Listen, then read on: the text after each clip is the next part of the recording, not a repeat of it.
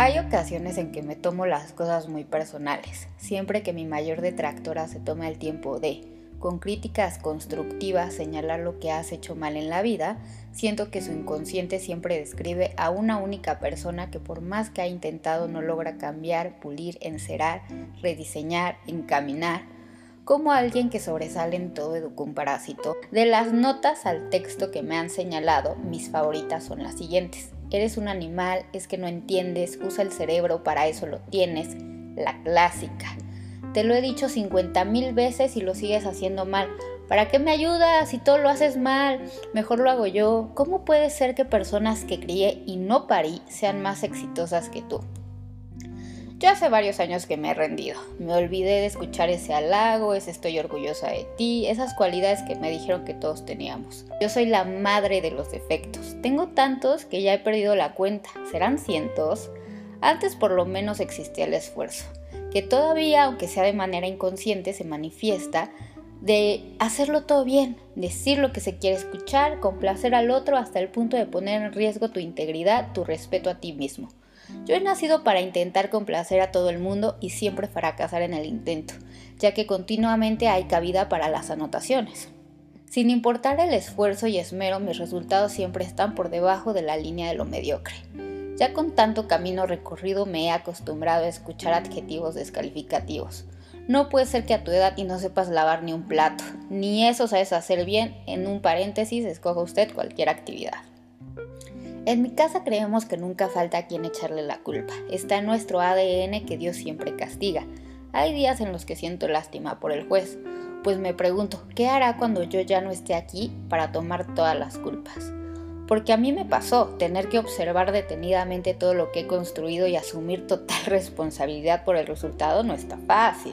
Lo bueno es que no ha llegado ese día y aún existe el confort de saber que te puedes justificar por medio de otros a Dios, le podemos atribuir el mal karma. Si no podemos vender una casa por más de 5 años, es el karma. ¿Qué tanto habré hecho en la otra vida?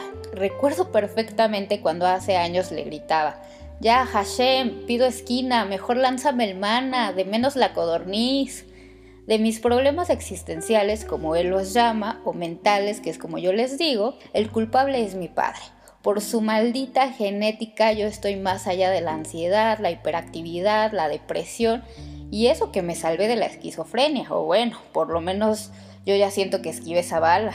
La frase más comprensiva que he escuchado es, quiero ir a hablar con tu psiquiatra para que me dé técnicas de relajación porque yo no puedo con tanto trastorno. Ay, no. Y yo que no soy nada naturalista y culpaba más bien la educación impartida. Recuerde, yo ya no he hecho culpas, pero a veces se me sale. Y a pesar de todo el camino que he recorrido hacia mi transformación, recuerdo esos bellos instantes en el que juraba que sin duda alguna había algo muy jodido en mí, pues mi capacidad para que las personas me abandonaran era impresionante. Obviamente ni me atreví a pensar que tal vez ellos también se habían equivocado. Para mí era obvia la premisa, se van porque yo estoy rota, echada a perder, soy defectuosa, continúa usted. Mi mantra de la infancia era B de burro, o sea, B de mi nombre. Después cambió a si soy pendeja y qué. Siempre me he quedado corta, dependiendo con quién me compares aún mayor la distancia. En materia de espiritualidad, el ser supremo que vive conmigo siempre me gana.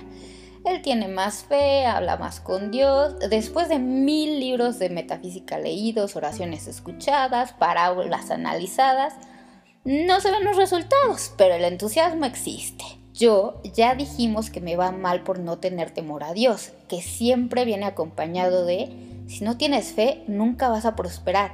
Claro está que es bajo sus estándares, porque mi lectura de la Biblia o mi sabiduría del Corán y del budismo, sumados a mis intentos de medicación, valen pa' pura madre.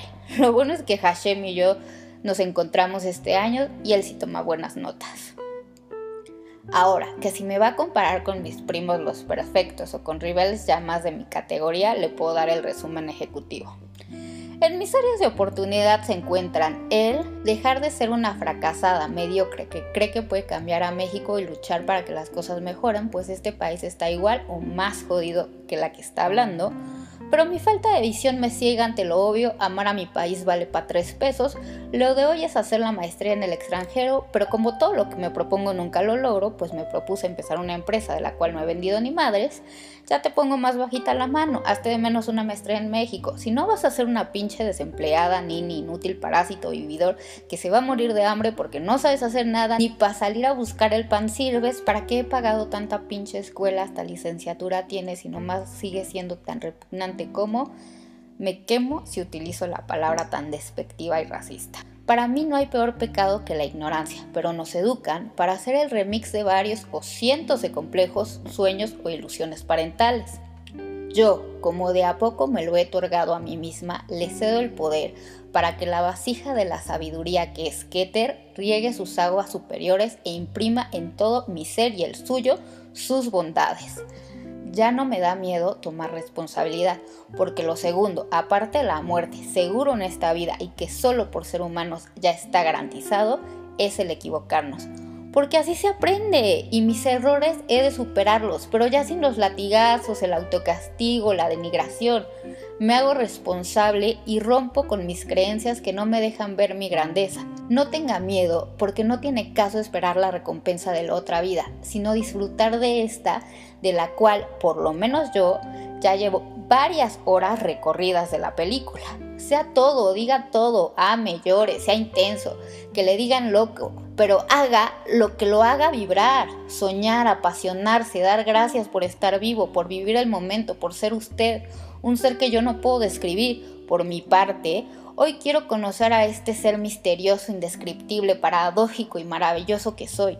Entonces lo invito a conocerse y a, que cada uno construyamos esa vida que si me muero mañana en el último aliento diga, no